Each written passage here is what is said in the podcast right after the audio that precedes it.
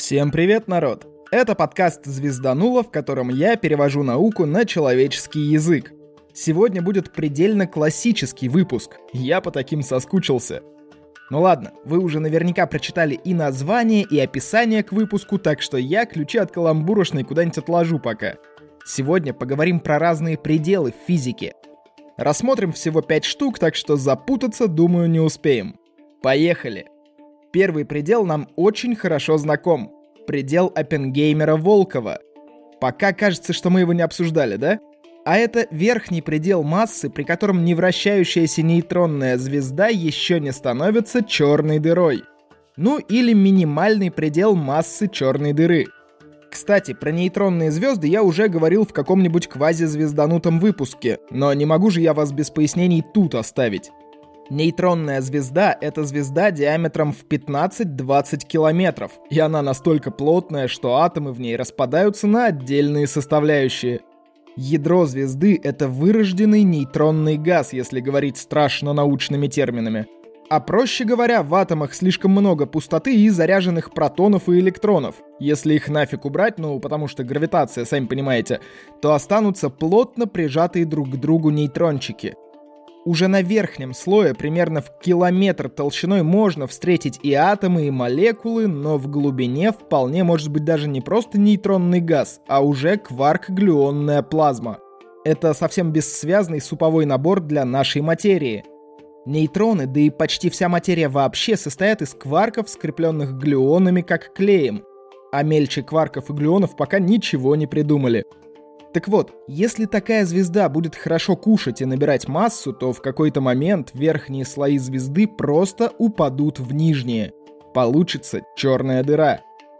Предел Оппенгеймера-Волкова долго корректировали, но по результатам последних наблюдений считается, что невращающаяся нейтронная звезда может быть массой до двух с небольшим солнечных. 2,16, если точнее. Вращающиеся разрешили быть на 20% тяжелее – 14 августа 2019 года было зафиксировано событие слияния черной дыры с фиг пойми чем, имеющим массу в 2,62 солнечных. Была ли это легчайшая известная черная дыра или тяжелейшая известная нейтронная звезда, непонятно, но в любом случае это что-то рекордное. Почему я говорю, что с пределом Оппенгеймера-Волкова мы знакомы? Да потому что это практически развитие идеи радиуса Шварцшильда — а уж эту историю я рассказывал с самого начала подкаста и периодически напоминаю. Это радиус, до которого надо сжать какую-то массу, чтобы она стала черной дырой. Только в этом пределе мы меняем не радиус, а массу.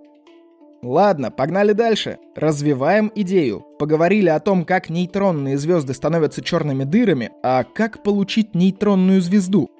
Тут есть другой предел. Предел Чандрасикара — он показывает нижний предел массы для нейтронной звезды. Все, что легче, уже может вдохнуть посвободнее и не выталкивать протоны и электроны. Это уже белые карлики. В зависимости от химического состава белого карлика, верхний предел его массы может быть от 1,38 до 1,44 солнечных масс. Механизм тот же самый, что и в прошлый раз. Если звезда начинает набирать массу, то гравитация просто сжимает ее во что-то покомпактнее. Давайте представим себе страшное. Стоял себе дом и вдруг начал падать в себя же. То есть не так, как на тех картинках, где китайские дома-свечки прилегли отдохнуть плашмя, а прям когда дом в себя складывается как карточный. Стенки ломаются, остаются кирпичи. А если кирпичей очень много, то нижние под тяжестью верхних крошатся в песок. Так вот, здесь дом был обычным белым карликом. Когда он стал грудой кирпичей, это мы уже про нейтронную звезду говорим. А песок — это та самая кварк-глюонная плазма. Как-то так. Из интересного скажу, что предел Чандрасикара — это не только ограничение по массе, но еще и, скажем так, показатель для астрономической калибровки — Давайте проще. Есть двойные звездные системы. Это такие, в которых две звезды крутятся вокруг друг друга. Часто в таких системах одна из звезд — белый карлик. Помните, мы говорили про точки Лагранжа? Первая точка Лагранжа — это такая точка между двумя телами, в которой гравитация обоих тел будет одинаково перетягивать что угодно, и это что угодно будет стабильно существовать в этой точке без всяких двигателей и никуда падать не будет. Если не слушали выпуск про точки Лагранжа, это, кажется, была задача трех тел. Но того, что я сказал, уже достаточно для этого выпуска, так что погнали дальше — если одна из звезд толстеет и перерастает первую точку Лагранжа, то ее вещество начинает падать на соседа. И этот сосед, белый карлик, начинает набирать массу. В какой-то момент он пересекает предел Чандрасикара и взрывается сверхновой определенного типа. Сверхновая — это взрыв звезды, когда она сбрасывает верхнюю оболочку — по закону сохранения импульса, с каким импульсом оболочка выбрасывается наружу, с тем же импульсом остатки вжимаются внутрь себя. Так и появляется нейтронная звезда. Ну и раз уж мы знаем, что предел Чандрасикара штука более-менее постоянная, то и взрывы примерно одинаковые у таких сверхновых. А раз взрывы одинаковые, то мы можем считать их чем-то стандартным. Так их и называют – стандартные свечи – они не ограничиваются только такими сверхновыми из двойных систем, есть еще цефеиды и прочие свечки, но сейчас мы говорим не о них. Ладно, Чандрасикар еще в одном пределе натоптал. Предел Шонберга Чандрасикара. Это предел массы ядра, которая не плавится, не меняет свою температуру и при этом выдерживает внешние слои звезды. Обычно его считают примерно в 10-15% от массы всей звезды – если масса звездного ядра превышает этот предел, ядро начинает уплотняться само в себя по той же схеме, что и во всем выпуске, а звезду от такого количества энергии начинает распирать аж до красного гиганта. Все же помнят, что происходит в звездах. Термоядерная реакция синтез гелия из водорода. Так вот, из водорода появляется гелий. Гелий накапливается, водород теряется. В какой-то момент в ядре становится много гелия и мало водорода. Водород горит, а гелий плотничком складывается в ядре. Представьте себе, что мы сложили дрова на костер и вокруг положили тополиный пух. Дрова это у нас гелий, а пух водород. Если поджечь пух, то получится, что он сгорит, а дрова-то останутся. Так вот, здесь у нас включается гравитация. Свято место пусто не бывает, и то место, где был водород, теперь занимает гелий. Мы просто подвинем наши дрова ближе друг к другу, туда, где был пух. И тут есть два варианта. Если звезда была легонькой, примерно в полторы солнечные массы, то ядро становится вырожденным. Второй раз уже это слово использую, давайте объясню. Вырожденный газ — это газ, на который сильно влияет квантовая механика. Так получается, когда его частицы настолько плотно друг к другу находятся, что могут, скажем так, пересекаться друг с другом. Помните наши шарики и гантельки из физики и химии, когда мы говорили об электронах? Эти шарики и гантельки показывают, в какой области пространства мы можем найти нашу частицу. Даже не обязательно траектория движения, частица может шляться и где-то внутри этого шарика. Мы, конечно, говорили про электроны, но ничего не мешает нам свиснуть эту идею и немного расширить ее на частицы газа. Так вот, обычно наши шарики и гантельки находятся довольно далеко друг от друга – а в случае вырожденного газа пересекаются. И вот тут уже ее величество квантовая механика вступает в игру по полной. Ну ладно, повторю. Если звезда была легкой, то гелиевое ядро уплотняется настолько, что становится вырожденным и не достигает предела Шенберга Чандрасикара. А вот если мы рассматриваем звезду потяжелее, раз в 6 так тяжелее Солнца, то ядро коллапсирует. Коллапс — это то самое уплотнение и сжимание само в себя. Так вот, ядро сжимается так сильно, что теперь начинает гореть гелий. И здесь из гелия получается сначала бериллий, а потом уже углерод. Так, мы разогнались аж до нуклеосинтеза. Так называется процесс создания ядер новых элементов.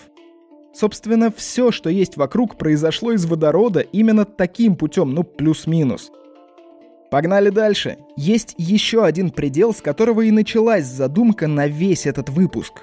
Предел Эдингтона. Если в трех предыдущих случаях мы смотрели, как звезда уплотняется, так или иначе коллапсирует и падает сама в себя, то в случае Эдингтоновского предела ситуация обратная.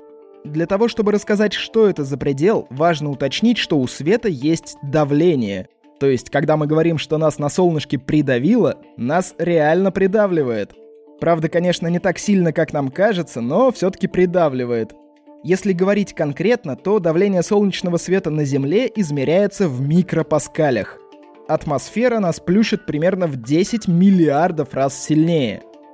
Естественно, это давление увеличивается по мере приближения к источнику света, то есть на Меркурии давить будет чуток посильнее, раз так в 6, судя по подсчетам.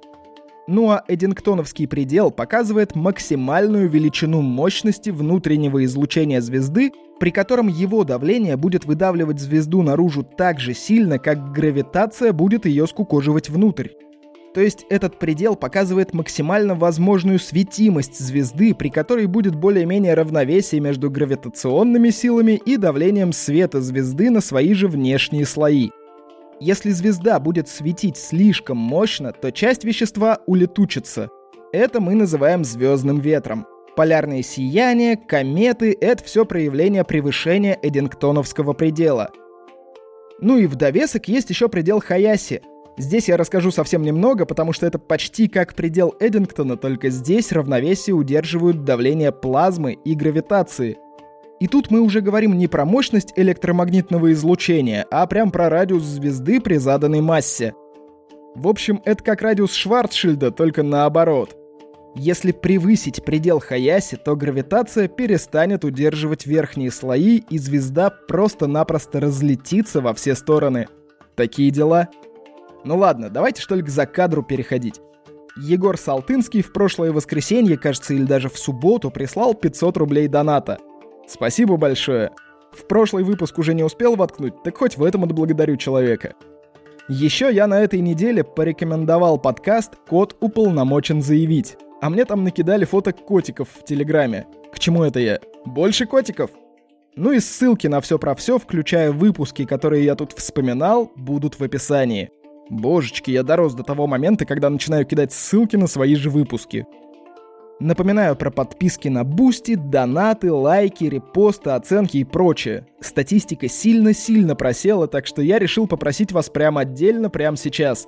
Поделитесь подкастом с друзьями, кому может быть хоть сколько-нибудь интересно то, о чем я здесь рассказываю. Ну и все на этом. С вами был Роман Юдаев. Услышимся в следующем выпуске.